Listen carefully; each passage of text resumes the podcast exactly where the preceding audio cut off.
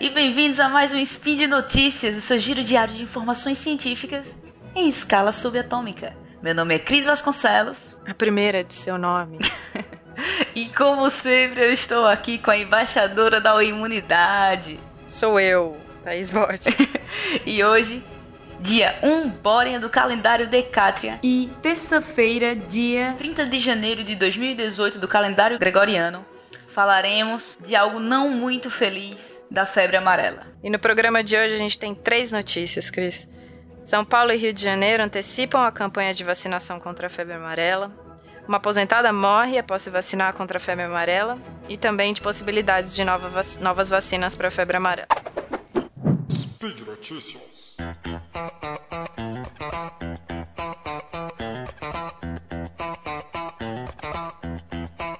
Então, a nossa primeira notícia é São Paulo e Rio de Janeiro antecipam a campanha de vacinação da febre amarela. Pois é.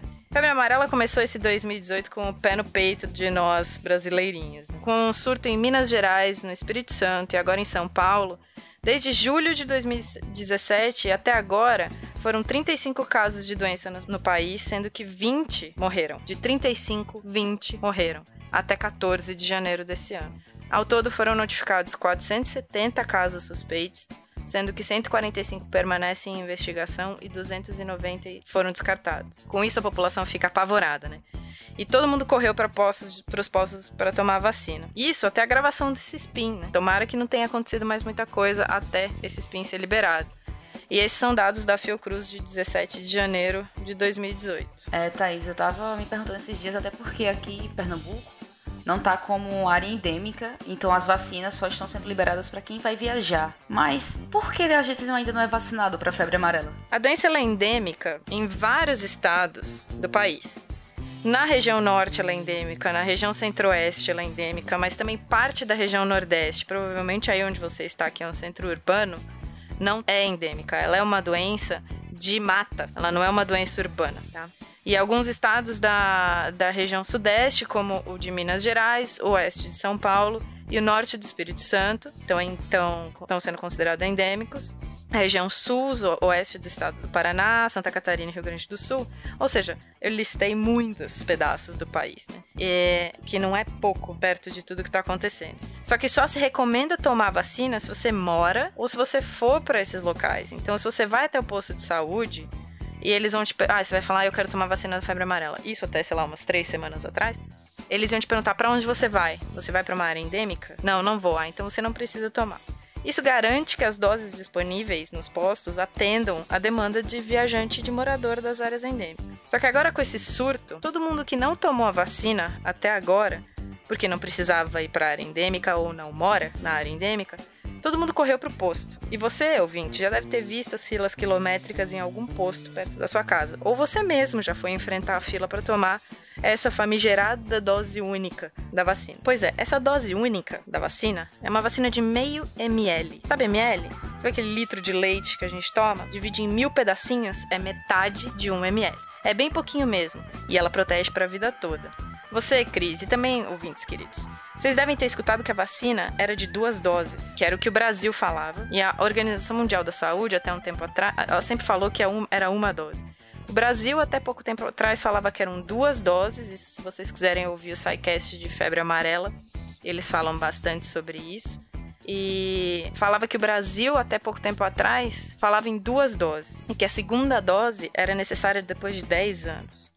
É, eu ouvi isso quando eu tomei lá em 2001, isso que eu tinha que tomar uma outra vacina depois de 10 anos. Só que o pessoal que faz essa vacina, que é a Fiocruz, a Fundação Oswaldo Cruz, junto com a Biomanguinhos, eles fizeram estudos que comprovam que essa dose integral da vacina, esse meio ml que eu falei ali em cima, é, eles protegem para a vida toda da gente, não só por esses 10 anos. Então você não precisa mais tomar a segunda dose, que é um alívio para o pessoal que produz a vacina e é um alívio para a gente também, que não precisa, não precisa ter a preocupação de 10 anos depois e tomar a vacina de novo. Por causa disso, por causa deles terem visto que a vacina, esses meio ml, protegia pela vida toda, o próximo passo foi ver se doses menores também eram capazes de, prote de proteger. Porque daí você garante que aquela dose consegue imunizar mais gente. Eles viram que um quinto dessa vacina, ou seja, se a gente dividir essa dose integral em cinco partes, a gente consegue imunizar cinco pessoas. E aí os estoques da vacina duram mais. Então, num surto desse, fracionar a vacina é uma coisa meio inteligente. E aí a gente chega no título da notícia que a gente escolheu como primeira notícia de hoje, que é com o surto de febre amarela no Brasil, duas coisas aconteceram. A campanha de vacinação que começava em fevereiro foi antecipada para janeiro, na semana passada, no dia 25. E a dose distribuída será fracionada, porque ela já garante a proteção da população no meio desse surto o governo tem que fazer é mandar os mosquitos embora. A erradicação da febre amarela é um combo, tanto a vacinação quanto o mosquito. E lembrar, vale lembrar também que essa dose fracionada, segundo os estudos da Biomanguinhos, protege de 8 a 9 anos. Então, o governo tem de 8 a 9 anos para acabar com a febre amarela urbana. É complicado. Nem queria estar tá deixando esse cast mais triste. Mas, e o que acontece, Thaís, quando a pessoa tem reação à vacina? Acontece porque é estatística. Quando você faz um remédio qualquer, é, ele tem aquela porcentagem da população que vai ter uma reação adversa. Todo medicamento tem isso e a vacina não corre por fora disso, não. Tem gente que vai ter reação realmente. Agora, isso leva a gente para a segunda notícia, que é que a aposentada que morreu depois de se vacinar contra a febre amarela. Essa senhora da notícia, ela recebeu a vacina e morreu oito dias depois, com sintomas típicos de reação da vacina, misturado com sintomas de febre amarela. Bom, vamos explicar algumas coisas, gente. O público-alvo dessa vacina são os moradores de áreas endêmicas que têm idade entre 9 meses a 60 anos. Ou seja, bebês menores de 9 meses não tomam vacina. E idosos só devem tomar com atestado médico que comprove que esse idoso tá saudável para receber a vacina. Essa senhora da notícia, ela tinha 76 anos, ela sofria de obesidade, diabetes, hipertensão e não eram controlados. Porque essas doenças elas podem ser controladas, mas não era o caso dessa senhora. Ou seja, Cris, era para tomar vacina? É complicado, né? Não, nem um pouco. Mas tomou, né? Mas tomou, né? Aí o que acontece? A vacina é a culpada. Não é a falta de informação, coitada da senhora, coitada da família da senhora que também não tem informação sobre isso, e também o posto de saúde que deu a vacina sem exigir o atestado.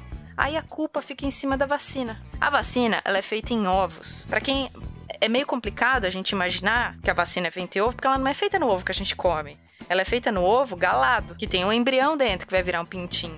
Esse embrião que está dentro do ovo consegue transformar aquele vírus atenuado, que é o tipo da vacina de febre amarela, numa quantidade para conseguir passar para vacina. Então ela é processada por esse ovo galado, purificada e dada pra gente. E aí que acontece se você tem alergia a ovo? É para tomar? Não, né? No way. Então, gente, é falta de informação. A vacina nunca é a culpada, porque a vacina teve anos e anos e anos de desenvolvimento. Ela, se ela foi liberada, ela é segura. Mas é só aparecer um surto de alguma doença e é existir vacina para essa doença e a vacina vira notícia no jornal, na TV, na internet, que aparece aquela pessoa encucada. Todo mundo conhece uma pessoa que duvida do governo, que duvida das notícias, que duvida das indústrias farmacêuticas. Aparece aquele post no Facebook falando que a indústria tal não vende a vacina completa para manter a população tomando mais doses e assim ela ganha dinheiro. Vamos não propagar informação que não tem comprovação científica? Vamos checar para ver que aquele áudio que você recebeu no WhatsApp daquela pessoa que trabalha no hospital falando que não é para vacinar é verdade ou não? A gente está em 2018 e parece que a gente desaprendeu a checar fato. É para ficar indignado sim, eu fico muito indignado. Então, ouvinte, se você viu alguém falando alguma coisa nas redes sociais que você não sabe se é verdade ou não, dá uma checada, informa o um amiguinho, que aquilo pode não ser verdade. É nosso dever como amante da ciência. Exato, Thaís. É bom lembrar também que essas vacinas elas foram desenvolvidas no Brasil. Os links estão aqui embaixo. Nos links tem o nome dos pesquisadores. Você consegue falar diretamente. Você consegue mandar um e-mail, entendeu? Receber, tipo, tirar suas dúvidas. Você consegue. Tenta tirar suas dúvidas com quem realmente entende, com quem participou daqui da, da do desenvolvimento daquilo. Olha o currículo da pessoa. Você prefere acreditar numa pessoa que te mandou uma mensagem via WhatsApp, cara. É, Entendeu? pois é, eu recebi um áudio esses dias falando: ah, eu trabalho no Butantan e eu ouvi falar que não é pra tomar vacina, então não é pra tomar vacina. Oi? Gente, você Oi? trabalha com isso? É aquela, aquela história, sabe? É, é, é, a gente vai lá fala que dá carteirada. Mas, gente, a gente passa a vida estudando uma coisa, se a gente não souber falar sobre aquilo, né? É difícil. Você precisava ver o vídeo que eu vi no YouTube, porque o começo do cara reclamando, dizendo que não era para tomar vacina, dizia assim: Eu passei muito tempo pesquisando no Facebook. Eu fiz: Oi? Pesquisando no Facebook? Como assim, cara? Ah, então, veja só é. os níveis das informações que você pode estar recebendo, ok? Mas para não deixar isso aqui muito triste, Thaís, tem um Por pingozinho favor. de esperança, tá? Tem um pingozinho de esperança. e você sabia que tem vacina nova que não está sendo disponibilizada ainda, ela está em testes, mas que ela te dá um up a mais porque ela pode ser aplicada em idosos, em gestantes e em crianças. ó que maravilha. E aí Não é porque a gente tem essa vacina que tá agora que as pessoas param de tentar fazer nova, que seja mais segura, que seja que, que atinja, que dê reação em menos pessoas. As pesquisas não param, entende? A gente tá preocupado com a população. As possibilidades de, de novas vacinas para a febre amarela, tá? O artigo que eu vou citar aqui, que também está linkado no post, é notícia velha. Ele é de 2015, o artigo em si. Mas também vai ter uma reportagem direto com o pesquisador responsável, o pesquisador da Fiocruz responsável, que deu a entrevista ainda no iníciozinho desse ano. E é de uma nova vacina que está em testes.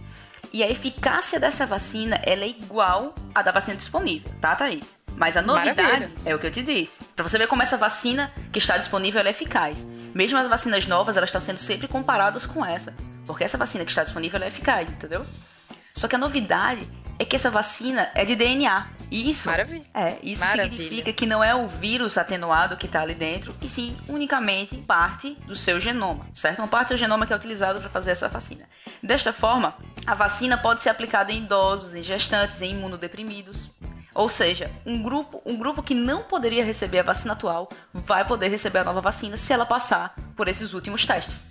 Mas aí tu pode estar se perguntando, então por que essa vacina não foi feita desde o início? Por quê? Porque as vacinas de DNA, elas vêm se passando por um, vêm passando por diversos processos e estudos, porque antes, Thaís, elas não conseguiam atingir o mesmo nível de proteção, sabe? Vamos chamar aqui de proteção, foi mais simples. O mesmo nível de proteção que as vacinas convencionais. Então, fosse passando estudos, fosse fazendo estudos, e essas vacinas começaram a melhorar e a gente começou a atingir os mesmos, o mesmo nível de qualidade que as vacinas que são feitas com vírus atenuados. É, e só para você ver, essa vacina de DNA que a gente está apresentando aqui, ela teve um, ela apresentou uma proteção satisfatória em camundongos, tá? Mesmo quando foi feito o que a gente chama de desafios intracerebrais. Isto é, o vírus é injetado diretamente na região intracraniana. Este teste ele permite avaliar como efetivamente um candidato à vacina pode prevenir a encefalite causada pela infecção do vírus de febre amarela. Então, dessa forma, foram feitos testes com duas espécies, duas espécies de ratos, tá? Porque uma espécie é mais suscetível e a outra não era tão susceptível. Por isso foi escolhida essas duas espécies. Além de ser utilizado duas espécies, das duas espécies foram separados também em dois grupos. Um grupo vacinado e um grupo controle que não recebeu a vacina, certo?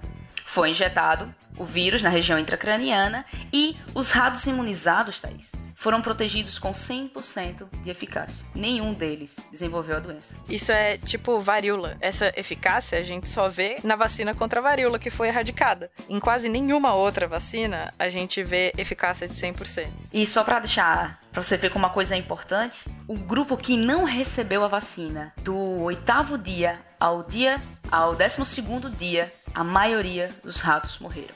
De uma das espécies que era a espécie mais susceptível, todos os ratos morreram. Das duas espécies, no final do estudo, poucos tinham sobrevivido, mas todos apresentando a sintomatologia. É, tá vendo? A- a- no fim das contas, isso funciona por uma quantidade de camundongos que geneticamente são diferentes, mas seriam as, a- seriam as diferenças que a gente encontra entre nós humanos. Eles continuam sendo da mesma espécie, entendeu? Mas eles são de linhagens diferentes. Nós também podemos ser considerados diferentes tanto quanto esses camundongos. Então, se a vacina protege em camundongos com fundo genético diferente, ou seja, animais diferentes, o que ela pode fazer com a gente? Proteger todo mundo. Isso é maravilhoso. Exato, exato. E numa entrevista ainda, o pesquisador responsável falou que a vacina precisa ainda passar por alguns testes, tá? Que são os testes que incluem a segurança em humanos. Então ela não vai ser disponibilizada ainda, mas já é um passo de esperança que a gente tem para uma nova vacina. E, gente, por hoje é só. Lembrando que todos os links comentados estão no post. Deixe lá também seu comentário, elogio, crítica e xingamentos esporádicos, certo? Lembro ainda que esse post só é possível, só é possível acontecer por conta do seu apoio no patronato do SciCast, tanto no Patreon quanto no PagSeguro e agora também no Padrim. Um grande abraço! Beijo!